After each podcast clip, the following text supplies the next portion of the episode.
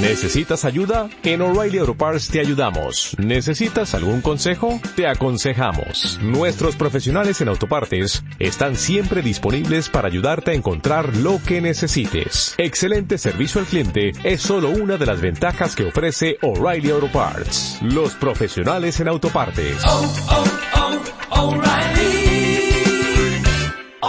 Parts. No te puedes dar el lujo de andar consumiendo droga.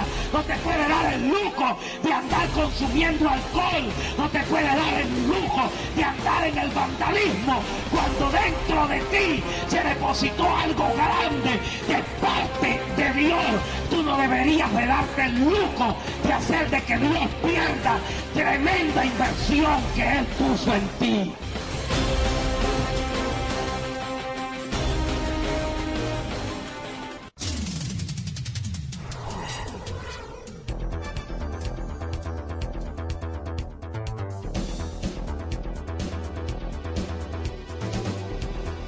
Ahora presentamos al pastor y conferencista Ramón Centella, un ministerio para hombres y mujeres decididos a alcanzar lo mejor de la vida, para todos aquellos llamados a triunfar. Con ustedes, el pastor y conferencista Ramón Centella.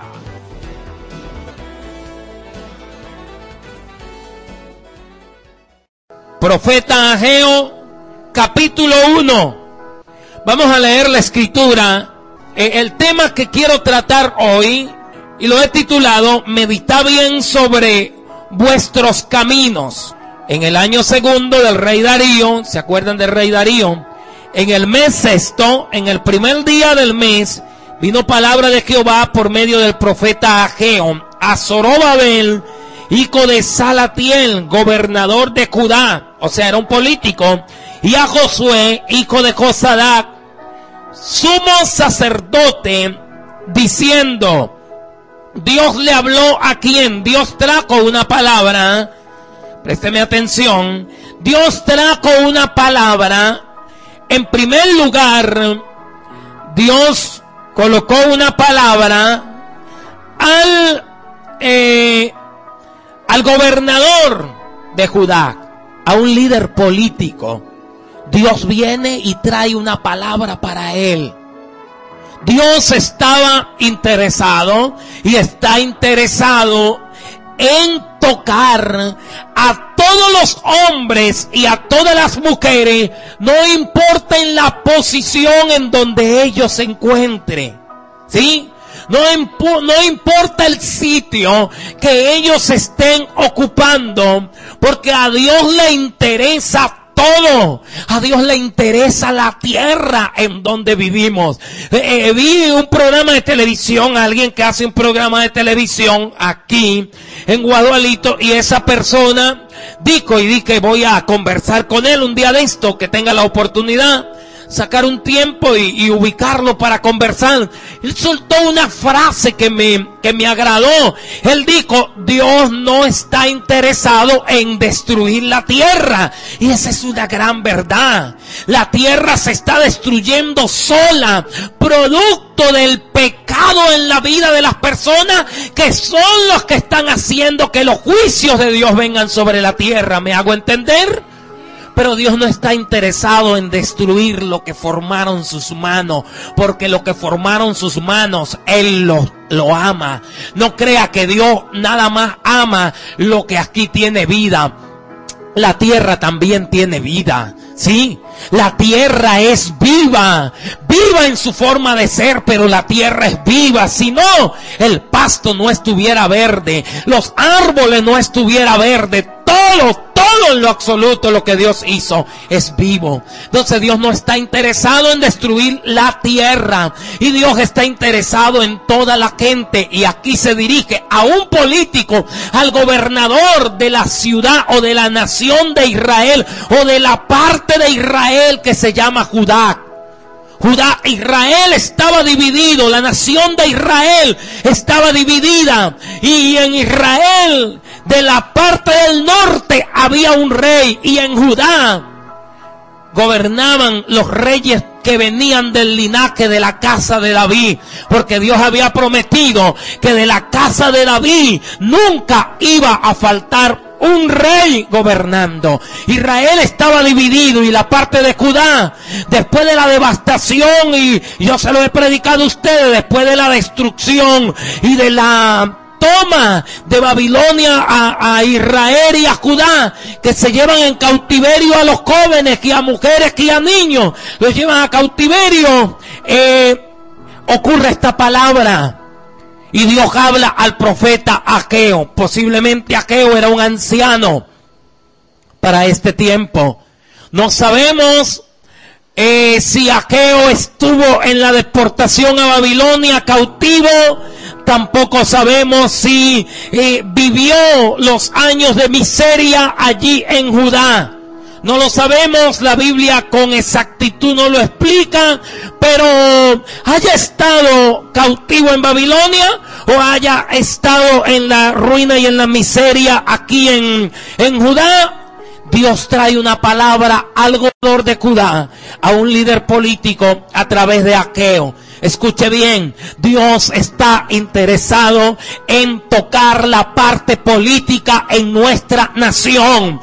Yo sé que hay gente que no puede estar de acuerdo con esto, pero lo he conversado bastante veces con cualquier cantidad de personas. A Dios le interesa la parte política de las naciones. ¿Acaso no, no hemos visto testimonio de hombres que han gobernado a sus naciones o han gobernado sus estados y han sido hombres de verdad que han tenido y tienen a Cristo en el corazón. Dios está interesado en eso. Y lo otro que Dios tocó, alabado sea el nombre del Señor, fue la parte religiosa. Trató con el sacerdote.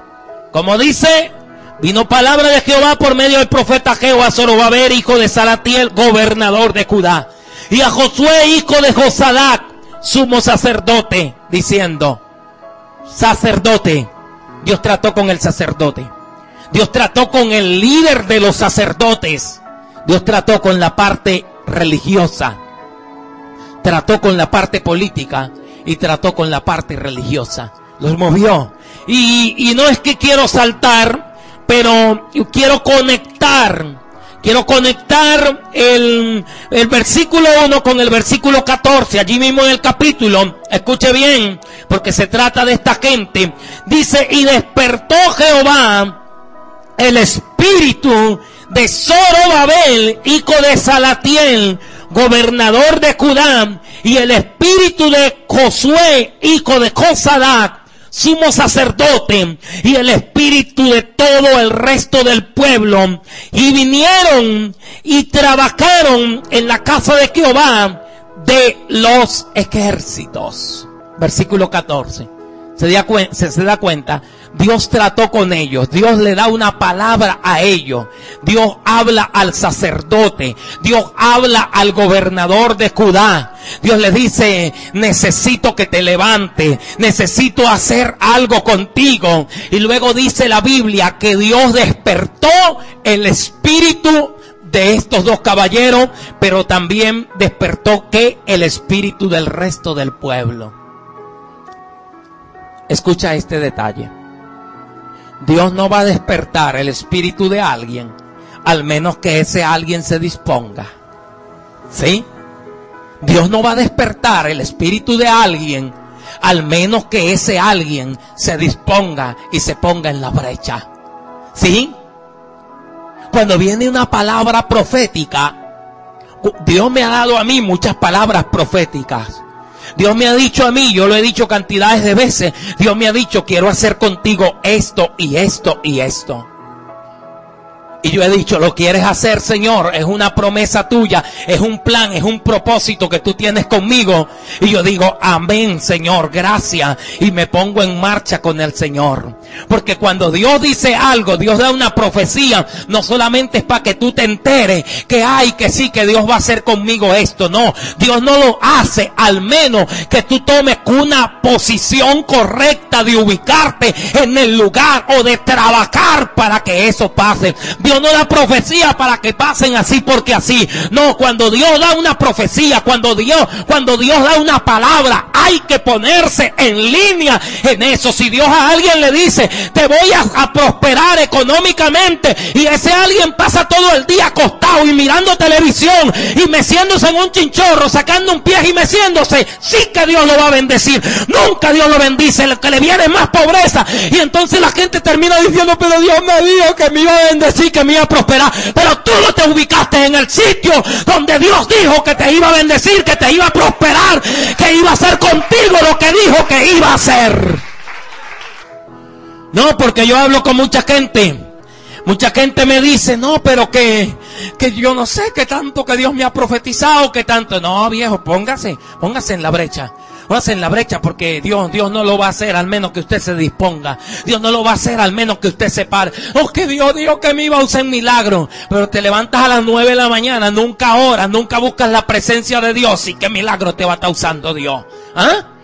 Me hago entender en eso. Entonces, cuando la Biblia dice aquí que Dios despertó el espíritu de Zorobabel y el, del gobernador y despertó el espíritu del sumo sacerdote, fue porque estos tipos agarraron la palabra, dijeron, sí, Dios nos está haciendo un llamado, Dios nos está haciendo un reto de que Él quiere hacer algo con esta nación, de que Él quiere hacer algo con este pueblo, Dios nos está haciendo un llamado, vamos a orar, ¿sabes qué? Lea la historia del avivamiento en Argentina con Carlos Anacondia y Claudio Freyson, vemos a Claudio Freyson todos los domingos por la tarde, ve a un hombre que se llama Claudio Freyson, ya coco pelado, pero ¿sabes qué?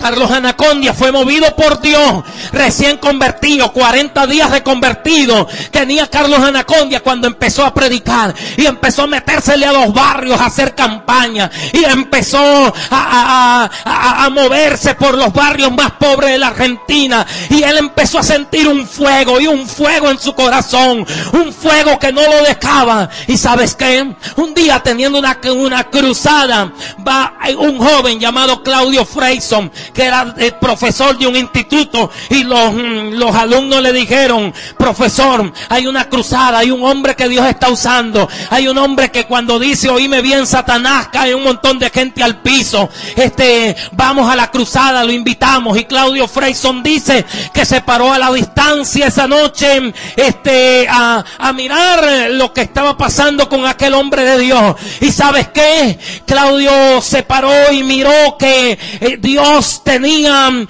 que era como un tiempo del mover de Dios para la Argentina. Y sabes qué? Claudio Freyson y y Carlos Anacondia luego se encierran, los dos se ponen de acuerdo y luego se encierran en una habitación y pasan tiempo orando para que venga un avivamiento sobre Argentina. Pero ¿qué pasó? Ellos escucharon el llamado de Dios, uno se encontró con el otro y luego se encerraban y pasaban noches enteras orando para que el avivamiento de Dios viniera sobre la Argentina. Y ocurrió el avivamiento. Y a partir de allí se empezaron a levantar iglesias gigantescas. Un hombre escuchó la voz de Dios. Unos hombres escucharon la voz de Dios y se metieron, se colocaron en el lugar correcto y Dios despertó el espíritu de ellos hasta lo más sensible. ¿Cuántos bendicen al Señor? Dios quiere despertar tu espíritu. Dios quiere despertar esa parte muerta que está en ti. Y ustedes los que me escuchan a través de la radio, los que nos siguen, Dios quiere despertar tu espíritu. Pero es que yo no siento nada, pero ponte en el lugar correcto. Dios quiere despertar el espíritu que está dormido. El espíritu de Dios que está en la persona que está dormido. Dios quiere despertarlo. Eso fue lo que se despertó.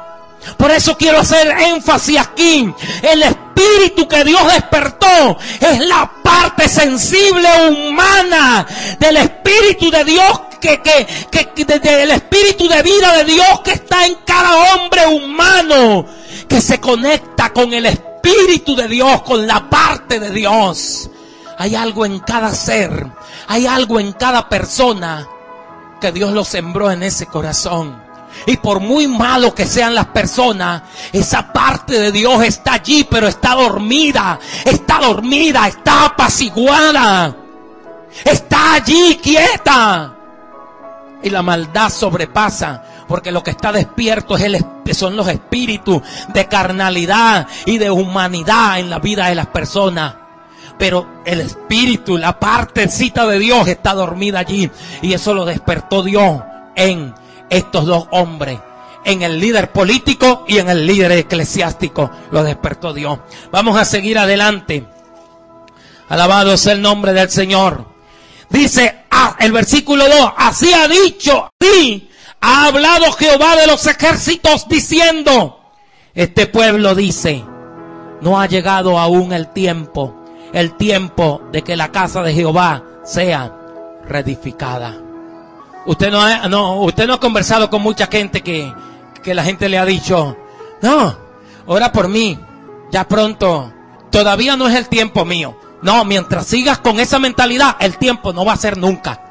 Claro, yo entiendo la mentalidad que ellos tienen, pero no, no, yo les quiero hacer un llamado. No, el tiempo, el tiempo es hoy, porque estás atado por un espíritu del diablo y el tiempo entonces, hasta que tú no te liberes, el tiempo no va a llegar nunca. ¿Me hago entender? No, todavía no es el tiempo. Ah, no, entonces, ah, ok, qué chévere. Entonces es el tiempo de mujería, es el tiempo de, aguardiente, es el tiempo de, de bandolía por ahí, es el tiempo de que la gente vaya en sus carnalidades, vayan y, re ah, de ese sí es tiempo. ¿Eh? La gente ha vivido en eso toda la vida. La gente ha estado en eso toda la vida. Gracias a Dios que a nosotros la luz nos ha resplandecido. Y para nosotros, nosotros entendimos que más bien perdimos tiempo. Un anciano que nos pastoreó. Hace años cuando nosotros empezamos en el Evangelio, uno de los primeros pastores que yo tuve, porque no crea, yo he tenido un lote de pastores. Si yo les cuento se asustan. Hoy hemos tenido un lote de pastores, pero aquel hombre lo colocaron a pastorear recién convertido. Y, sí, hablamos de una integridad en el hombre. Un hombre de Dios todavía está pastoreando. Pero sabes que cuando a mí me bautizaron, yo tenía 12 añitos o por allí. Por allí tenía yo cuando a mí me bautizaron. Y sabes qué, amado, este hombre, cuando yo di las palabras, de una palabra de declaración que siempre uno da antes de bautizar, el anciano lloró. Y sabes qué me dijo después? Me dijo, ¿sabes qué añoro? Que yo soy un anciano y tú eres un muchacho y hasta este instante yo me acabo de convertir al Señor. Desperdicié mi vida, desperdicié mi tiempo bebiendo aguardiente, eh, andando por allí en la vida. Perdí gran parte de mi vida, la desperdicié. Tú eres un muchacho, nunca te apartes de Dios, nunca te vayas del Señor. Tú eres un muchacho, tienes un gran futuro por delante. Él, yo entendí lo que Él perfectamente me estaba diciendo. Yo entendí el lamento que él estaba teniendo. Pero hay mucha gente que dice, no, todavía no es el tiempo, todavía no es la hora. Entonces, ¿cuándo va a ser el tiempo?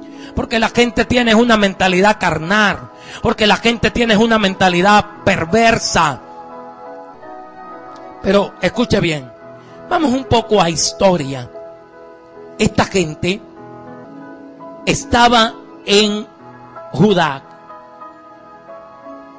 El templo se había parado, la reconstrucción del templo. Yo les expliqué el otro día que el templo Nabucodonosor con la invasión que hizo, había destruido el templo, había quemado todo lo que era de madera, había destruido las paredes y ahora este cuando el pueblo llegó por primera vez, eh, se empezó la reconstrucción y a hacer los arreglos de cada cosa. Pero por un momento se paró la reconstrucción del templo y la gente no terminó la obra y se dedicó a las cosas personales de ellos, literalmente. ¿Me hago entender? Alabado sea el Señor.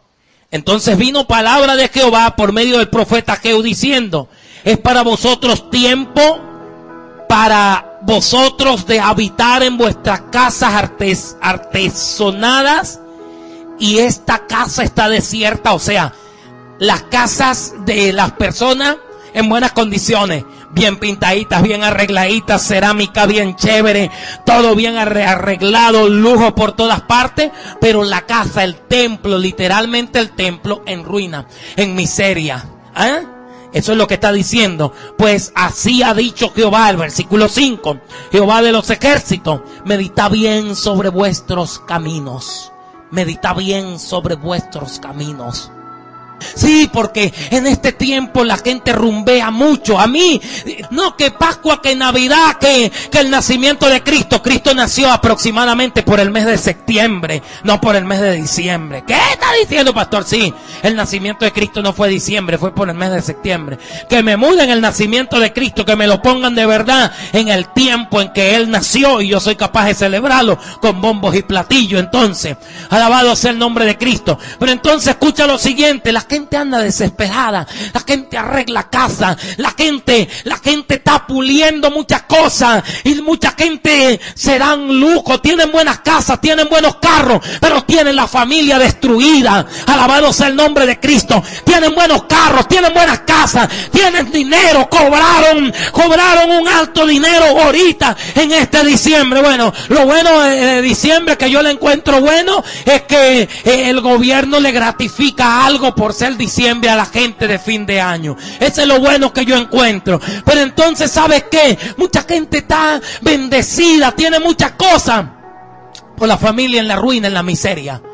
¿De qué le sirve tener una, eh, que tengas una casa con cerámica bien arregladita y tu familia llevándosela al diablo? ¿Ah? ¿De qué le sirve de que tus hijos estén en las drogas? ¿De qué sirve eso? Dígame, ¿de qué sirve? ¿De qué sirve que la gente esté bien acomodada y las casas estén arregladas y tengan carros nuevos cuando no tienen una relación con el Creador? Prefiero no tener nada entonces. Y hay mucha gente que busca a Dios es cuando está en malas condiciones. Hay mucha gente que va a la iglesia cuando están enfermos, cuando van a pedir una oración y no le quiero sacar en cara a nadie, pero hace meses atrás Dios me dijo, predica esta palabra. Y ya no aguantaba más, le dije, Señor, está bien, hoy, hoy. Y se me fueron de mi mente un lote de mensajes que tengo por allí agendado. Y el Espíritu Santo me decía, no, quiero que prediques esta palabra, quiero que prediques esta palabra, te la di para que, para que la predique, quiero que la predique. Si hay gente que cuando no tiene trabajo pasa por la iglesia para que se ore para que Dios les provea un empleo. Pero cuando consiguen el empleo se olvidan de la iglesia, ya no van más, ya no se acercan más. ¿Y sabe por qué Dios no bendice a un lote de cristianos también? Porque si Dios le da bendiciones a mucha gente se olvida de la iglesia. Entonces Dios prefiere tenerlo en la iglesia alcanzado, un poco medio arruinado, aunque el evangelio no es un evangelio arruinado, pero para que Dios, para que la gente entonces esté en la iglesia, Dios prefiere que esté en miseria y que viva alcanzado y que te viva consiguiendo un kilito de harina, uno de azúcar allí, que viva con el mismo pantaloncito, que sé yo, con la misma ropita, porque Dios no se atreve a darle, porque el día que le dé, lo perdemos de la iglesia, se va, no lo, no lo tenemos más. Yo sé que esto es duro lo que estoy predicando, pero tengo que predicarlo. Hay mucha gente en este país cuando yo, mientras que he viajado, se me acercaban, pastor, por mí por un empleo. Mira que estoy en, que quiero, estoy luchando por un empleo en PDVSA. Está bien, vamos a orar, padre, mira, el empleo para este hombre. Le he dicho, acuérdate de mí. ¿Sabes qué? Ni de mí, ni de su pastor, ni de la iglesia, ni diezmo, ni ofrenda, ni nada. Y después me los encuentro otra vez. Ay, pastor, estoy bendecido, Dios me bendijo. ¿Y cómo está el ministerio y la iglesia? Ay, sí, pastor, mire, tengo tiempo que no voy a la iglesia porque te sabe el trabajo y la cosa, y para allá y que para acá. Y hay gente que, que, que de repente están yendo a las iglesias porque están desempleados, pero cuando agarran un empleo, el domingo se van de playa, lo agarran para la playa en vez de irse a la iglesia. Me hago entender. Y así estaba esta gente, hermano, se salió del tema. No, estoy metido en el tema de pies a cabeza. Con el hígado, con la barriga, con las orejas, con la cabeza, con todo estoy metido en el tema. Porque esta gente, esta había llegado de la cautividad de Babilonia. Dios los había librado. Ahora estaban bien, pero estaban cómodos en sus casas y se habían olvidado de la casa de Dios. Se habían olvidado de Dios. Se habían olvidado de ir al templo se habían olvidado de pintar el templo, de arreglar el templo. Tenían era, tenían era para ellos. No llevaban diezmo, no llevaban ofrenda, no llevaban nada. Todo se lo consumían ellos. Y Dios que les había bendecido. Y Dios que les había prosperado. Se estaba quedando, como dicen por ahí, se estaba quedando por fuera. ¿Como qué? ¿Ah? Así se estaban quedando. Dios estaba así. ¿Me entiendes? Entonces hay mucha gente, hay mucha gente que está viviendo esas condiciones. Y yo exhorto a la iglesia del Señor en esta ciudad, de la iglesia que sea. Y sé que muchos pastores se contentarían cuando oigan esta palabra. Ahorita mismo, en diciembre, ahorita mismo, hoy, hoy, este día, hay un gentío que no fue a la iglesia. Ah, porque está cortando la leña para las hallacas. Yo sé, gócense sus hallacas, pero corten la leña un sábado. Ah, que está trabajando, que está haciendo, que está desesperado. Ah, hay gente que no paga ni el diezmo con plata ni el diezmo con el tiempo. Ah, y están esperando que Dios los prospere y están esperando una bendición de Dios y están esperando que Dios abra puertas y están esperando que Dios y están esperando un 2011 bendecido. No, sí que sí, 2011 bendecido. Ponte en la brecha porque si no, tu 2011 va a ser igual que tu 2010, que tu 2007, que tu 2008 y nunca vas a salir de allí. Por eso traje esta palabra de reflexión hoy. Medita sobre vuestros caminos. Creo que cada uno con este mensaje le estamos entregando una hoja en blanco con un bolígrafo y agarre usted allí y empiece a reflexionar en la vida. ¿Qué es lo que usted está haciendo con su vida? ¿Qué es lo que está pasando con la vida suya en este instante? ¿Qué estamos haciendo? Alabado sea el nombre del Señor. Escuche bien, quiero seguir leyendo ahora mismo. Versículo 6. Sembráis mucho y recogéis poco. Quedémonos allí por un instante. Versículo 6. Mucha gente que dice, yo siembro, y yo siembro, y no sé, y yo ayudo, y yo doy para allá, y, pero yo no sé, no me alcanzo. Yo creo que esta palabra nos tiene que hacer nos tiene que permitir a nosotros llamar a reflexión, vuelvo y reitero, para que nos sentemos nosotros sin que nadie nos perturbe con el celular apagado, eh, fuera del televisor, eh, te vayas de repente a un monte, te te aísles en una montaña un rato, aunque sean unas cuatro horas, y entres en meditación, que yo estoy haciendo mal, que yo doy, porque así hay mucha gente que me dice a mí, Así hay mucha gente que me dice, pastor, yo no sé. Yo lo escuché a usted predicando del diezmo y, yo lo más que hago es diezmar y las cosas me siguen mal. Bueno, no es culpa mía como pastor o como predicador, ni es culpa de Dios. Creo que algo está pasando con tu vida que echas por un lado y se te sale por otro. ¿Ah? Así hay mucha gente, sembráis mucho y recogéis poco. ¿Por qué? Coméis y no os saciáis, bebéis y no quedáis satisfechos, os vestís y no os calentáis. Y el que trabaja a jornal recibe su jornal. ¿En qué? En saco roto. Así hay mucha gente y, y tienen años en eso. Trabajan y todo se lo lleva el devorador y diezman y ellos diezman, pero todo se lo sigue llevando el devorador. ¿Sabes por qué? Porque no, no es solamente, no es solamente diezmar. No es solamente ofrendar. No es solamente eso. La prosperidad no es solamente dar dinero. El ser prosperado no es solamente dar dinero. Depende y viene de una relación con Dios, con el Creador. ¿Me hago entender en esto?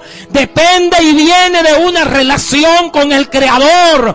Por eso mucha gente lo hace, siembra, da, pero nunca prospera porque hay algo en la vida de ellos que está roto y se está llevando precisamente lo que están echando, el cántaro o la vasija está rota y todo lo que van echando se va saliendo. Hay una grieta. Y hasta que la persona no cierre esa grieta, hasta que la persona no haga ajustes, Dios no va a prosperar y va a bendecir. Vuelvo y reitero, se trata de una relación con Dios. Se trata de que tú ajustes cabos sueltos que tiene. Se trata, se trata de que tú hagas arreglos en tu vida. Dios me decía, dile a mi iglesia que yo personalmente no quiero que el tiempo le siga pasando a muchos y sigan estando en el nivel que están. Dios me dice que te diga que trates de escalar. Por eso te traje esta palabra este día, finalizando el 2010, para que tú pienses, para que tú reflexiones. El año que viene, tú no puedes estar con la misma situación como estás hoy. El año que viene, tú tienes que haber avanzado una escala más, otro nivel más. El año que viene, tú tienes que crecer, tú tienes que avanzar, tú tienes que salir de la situación que hoy está viviendo. De lo contrario, seguirás siendo un niño espiritualmente. Tú tienes que madurar, tú tienes que crecer. El nombre del Señor. Yo estoy madurando. Yo mismo estoy madurando. Dios está tratando conmigo en muchas áreas de mi vida. Yo le digo, Dios mío, este 2011 para mí el 2011 es uno de los años más importantes de mi vida, de los que he vivido hasta el día de hoy. Tengo 31 años y ahorita el 2011 voy a cumplir 32. Entonces quiero decirle a mis 32 años va a ser el año más importante de mi vida. Primero, número uno, porque es un principio de década. Número uno, porque es un principio de década. Número dos, porque estoy dispuesto a doblarme ante la presencia del Señor para que Dios haga conmigo todo, todo, todo lo que Él quiera hacer conmigo. Yo, yo quiero doblegarme ante Dios para que Él haga conmigo todo, todo los planes de Él los cumpla este 2011.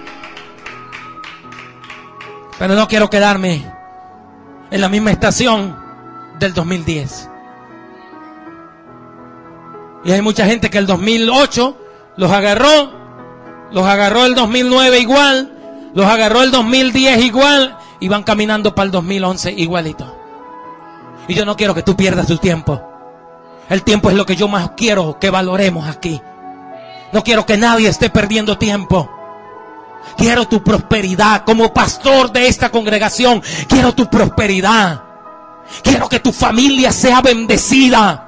Quiero que tú prosperes económicamente, pero te tengo una palabra fuerte, pero, pero, te la tengo que decir. No vas a prosperar económicamente hasta que tu corazón no esté preparado para que administres lo que Dios te dé. Y hasta que tu corazón no esté preparado para que lo que Dios te dé no lo pongas en primer lugar. Para que te dé Dios la bendición económica que te dé. Dios siga siendo el primero en la vida tuya. De lo contrario, mi viejo, mi vieja, yo la voy a ver, yo, yo lo voy a ver a usted entonces en la misma estación. Y eso no quiero que pase. Y no quiero que le pase lo que le estaba pasando a esta gente. No, no quiero que a ustedes les pase eso. Sembráis mucho, recogéis poco. Diezmo, ofrendo, doy, pero no veo nada. Colaboro cada vez que se, que, que dice que hay ofrendas de pacto y, y, y, bueno, vamos a dar. No, sí, yo doy. Y de hecho, este, mucha gente me pregunta, mire, la gente allá que da, bendice, le dan ofrenda. Le digo, la gente allá es la gente que más da y que más bendice. Y cuando yo digo eso, ay, yo quiero ir para allá. Pero no sé si a dar o a buscar. ¿Me entiende? Pero yo no quiero que usted, usted eche por un lado y usted diga, pero, y un día de esto se endurezca su corazón y diga, no, pero yo no voy a dar nada más porque yo doy, yo vivo igual, yo vivo alcanzado. Y yo digo, no, porque no, no depende nada más del dar. Depende de una relación con Dios. Depende de acercarse más a Dios. Depende de estar más cerca de Dios con el Creador. De eso también depende. Alabado sea el nombre del Señor. Entonces, amados hermanos, medita bien. Y aquí abajo en el versículo 7 enfatiza otra vez. Así ha dicho Jehová de los ejércitos. Medita sobre vuestro camino. Medita sobre vuestro camino. El versículo 5 enfatiza más y dice, medita bien sobre vuestros caminos. Medite, medite, Dios mío, ¿qué estoy haciendo yo mal? Medite, Dios, en qué yo estoy fallando. hágase una reflexión usted mismo, usted misma. Dios mío, ¿qué es lo que está pasando conmigo? Que yo en vez de ir para adelante, yo voy es para atrás. Dios mío, ¿qué es lo que está pasando conmigo? Y yo sé que el Espíritu de Dios te lo va a decir. Te va a decir, ¿sabe qué es lo que está pasando contigo? Que son más importantes otras cosas que yo en tu vida. ¿Sabe qué es lo que está pasando contigo? Que la universidad es más importante que yo. ¿Sabes qué es lo que está pasando contigo? Te va a decir el Espíritu de Dios. Que el trabajo es más importante que yo. ¿Sabes qué, qué, qué es lo que está pasando contigo? Que tu esposo que tu esposa, que la novia, que el chico ese que te tiene loca, que el chico ese que te tiene loco, eh, que te tiene ya viviendo arrastrado es más importante que yo. Y por eso la vida de muchas personas están así como están. Porque tienen otro Dios en su vida. Porque el Dios del cielo no está de primero en la vida de ellos. Y yo quiero que el Dios, el Dios del cielo, esté de primero en tu vida. Y cuando el Dios del cielo esté de primerito, de primerito en tu vida, las cosas en tu vida, en tu hogar, en tu familia, en tu trabajo, van a empezar a cambiar y a ser transformadas. Se van a, van a dar un giro de 80 grados completo.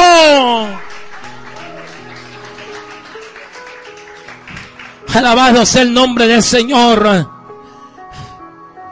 Pero mucha gente está interesada en las cosas de ellos. Mucha gente está interesada en sus cosas. Y tienen a Dios así de retiradito. Alabado sea el nombre del Señor. Ustedes se acuerdan de Dios cuando están presos. Una vez que salen de las cárceles, ay, yo juro, yo prometo, yo, Dios mío, pastor, oré por mí cuando yo salga de la cárcel, es que estoy desesperado por salir de aquí. Porque que apenas yo salga de la cárcel, yo voy para la iglesia, me hace falta la iglesia. Buste.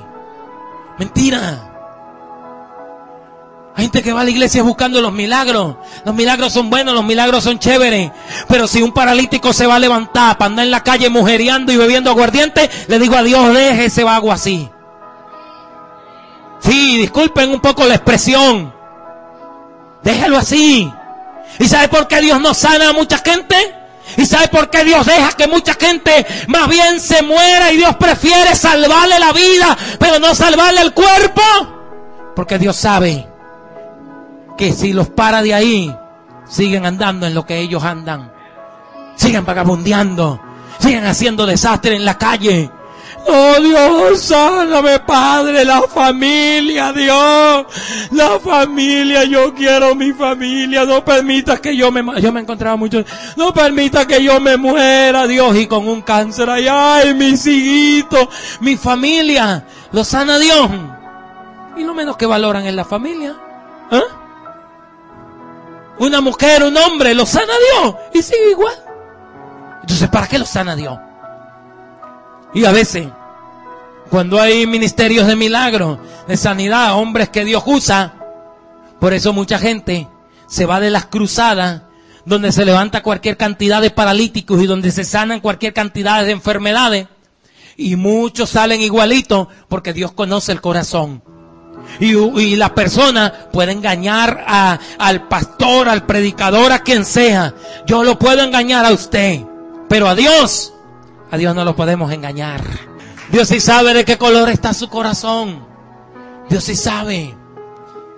Entonces Dios dice, no, tú me estás jurando ahí. Pero tu juramento, tu juramento no es honesto. Tu juramento no es correcto. Tú estás jurando, pero con una actitud no buena para mí. Dice el versículo 8, subí al monte y trae madera y reedificar la casa y pondré en ella mi voluntad y seré glorificado, ha dicho Jehová. Alabado sea el nombre del Señor subí al monte. Literalmente Dios les estaba diciendo, suban al monte, corten madera para las puertas del templo. Subí al monte, corten madera para arreglar lo que quemó la candela, para arreglar lo que está dañado. Alabado sea el nombre del Señor. Y hoy aplicamos esta palabra. Subí al monte. El monte significa el lugar donde nos encontramos con Dios. Cuando esta palabra la decimos hoy, Dios te está diciendo, subí a mi presencia y busca mi rostro. Sí, subí a mi presencia. Subí, quiero encontrarme contigo. Subí al monte. Subí al lugar santo. Encuéntrate con mi presencia. Corta madera. Madera. Observe para acá. Levante su mirada un poco. Corta madera en el monte. Escudriñar la escritura. Aquí hay palabra que te va a bendecir. Aquí hay palabra que te va a generar fuerza, fortaleza. Cuando usted te que ya no pueda, busque la Biblia. Lea la Biblia. Ubíquese una palabra. Búsquese un capítulo de la Biblia. Léalo. Analícelo. Busque una palabra que ha marcado su vida. Recuérdela. Subí al monte. Trae madera del monte. Entra en ayuno. Entra en sacrificio. Yo pienso que más bien diciembre, fin de año, debe ser un tiempo, en vez de comer tanto, debe ser un tiempo de ayunar más bien. Debe ser un tiempo de que la gente diga, voy a buscar la presencia del Señor, voy a aprovechar estas vacaciones para hacer unos ayunos, voy a aprovechar estas vacaciones para buscar la presencia de Dios, para que el año, el nuevo año, Dios me diga qué es lo que debo hacer, qué tengo que hacer, hacia dónde debo ir, por dónde debo ir, con quién me debo relacionar, qué negocio debo hacer. Más bien, más bien. Y yo te invito, iglesia, a aprovechar este fin de año. Ok, no es que estoy diciendo que la cena que vamos a hacer no va, no, por supuesto que sí va, pero estoy diciendo, este fin de año, aprovechalo, aprovechalo, no tanto para comer, no tanto para comer. Cuidado y la tanta comedera le hace daño. Ajá. Aprovechelo, que está usted de vacaciones, y aproveche a poder ayunar unos días, a entrar en la presencia del Señor unos días. Dios nos está llamando a reflexión. ¿Cuántos lo creen? Díganme amén. Alabado sea el nombre del Señor. Versículo 9 dice, repetición de algo que ya hemos leído, buscáis mucho y halláis poco y encerráis en casa y yo lo disiparé en un soplo. ¿Por qué dice Jehová de los ejércitos? Por cuanto mi casa está desierta y cada uno de vosotros corre a su propia casa.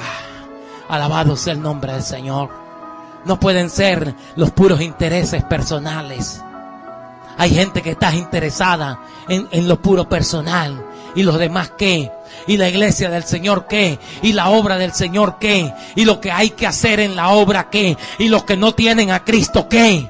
Ah, esos no preocupan, claro que tienen que preocupar. Los que están en mala situación, los que están en, en, en mala, a mí a veces, eh, cuando me siento a comerme una buena comida, eh, a veces eh, me, me, me, da tristeza saber, saber que hay gente que, que no se la está comiendo.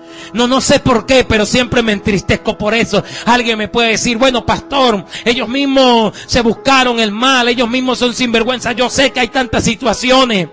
Yo sé que hay tantas situaciones, pero algunos son mi familia. Algunos son, este, gloria sea el nombre del Señor, compañeros, amigos. Algunos son compatriotas venezolanos. Alabado sea el nombre del Señor. Que de repente no se están comiendo una buena comida como te la, como te la, como nos la estamos comiendo tú y yo.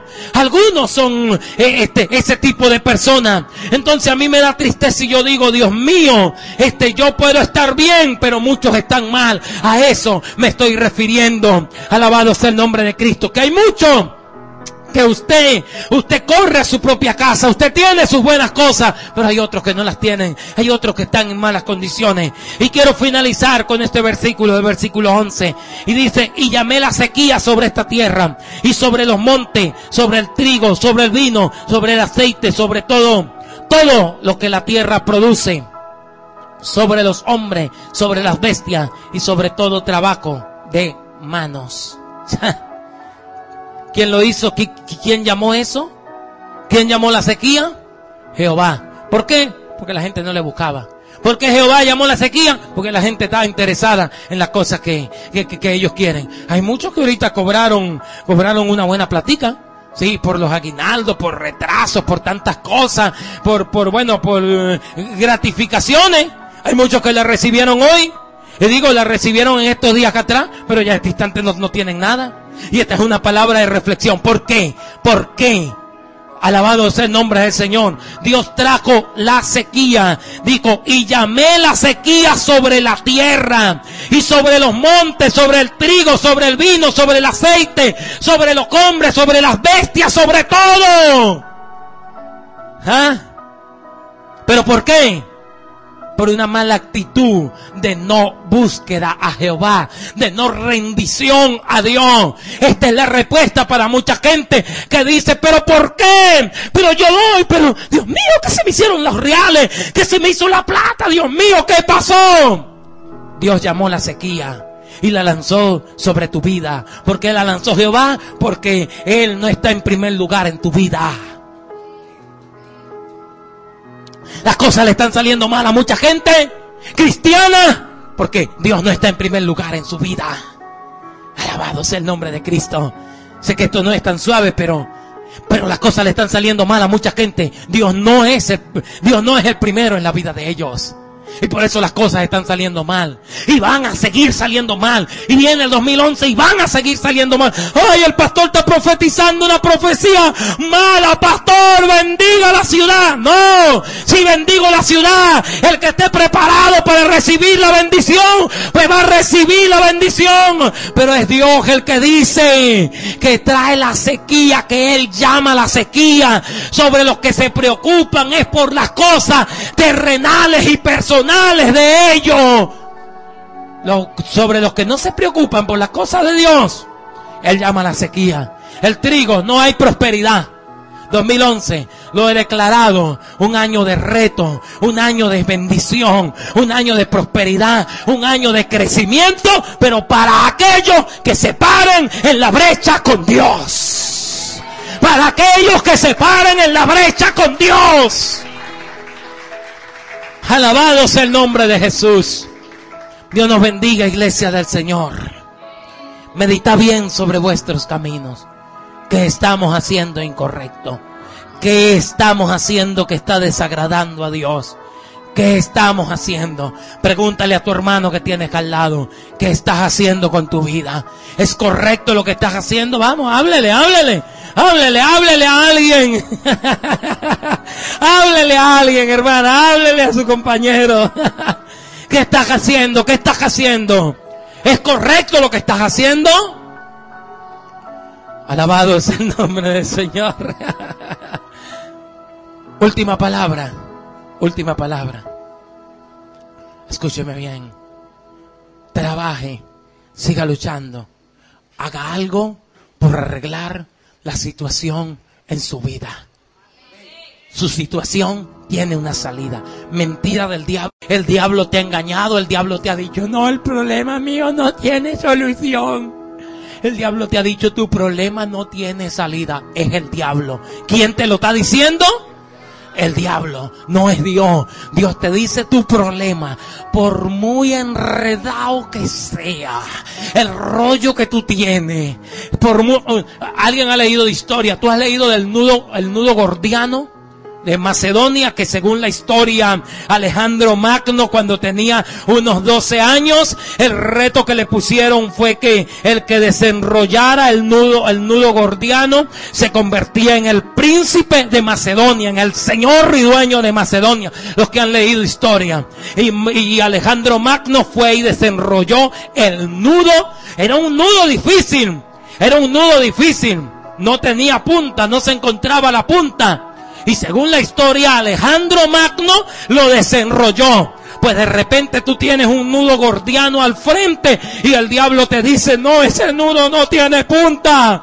No tiene punta el nudo. Pues ese nudo tiene punta. Ese rollo tiene punta. Y, este año yo te aconsejo en el nombre del Señor, por muy enrollada que esté tu vida, por muy enredada que esté tu vida, si tú te pones en las manos con Dios, este año ese nudo se le busca una punta y este año tu vida se desenrolla. Se tiene que desenrollar tu vida. Pero tú no puedes seguir en lo mismo. Tú no puedes seguir igual. Tú no puedes seguir allí en la misma situación. Tu vida tiene que tener un cambio. Tu vida tiene que tener una mejora. Tú no puedes dejar que el diablo te siga pisoteando. Tú no puedes dejar que el diablo siga jugando pelota contigo. Pues no deje que el diablo, no deje que el diablo haga como usted lo que él quiere hacer, porque él quiere cargarlo a usted arrastrado. Él quiere cargarlo a usted por el suelo. Él quiere que tu familia no sirva. Él quiere que tu hijo no sirva. Alabado sea el nombre del Señor. Él quiere pelea. Él quiere cargarte entristecido, llorando, revolcándote en el suelo. Eso es lo que Él quiere. Pero aquí no se lo vamos a permitir. No se lo vamos a permitir. No se lo vamos a permitir. Nos levantamos en el nombre del Señor con todo. Y si usted quiere pelear una batalla, le digo, cuente conmigo, aquí estoy yo. Y esa batalla se gana orando. Aquí olvídese de tanta teología con esto. Aquí vamos a salir para adelante y esta batalla la vamos a ganar orando, ayunando. Esa es parte de la teología de esta iglesia. Ayuno, oración, humillación, consagración, santidad, búsqueda a Dios. Esa es la doctrina principal de esta iglesia. Escucharon ustedes al pastor y conferencista Ramón Centella. Si requieres mayor información o material de ayuda, o escríbanos un correo electrónico a ministerio generación de conquista hotmail.com. Generación de conquista, un lugar donde puedes volver a soñar.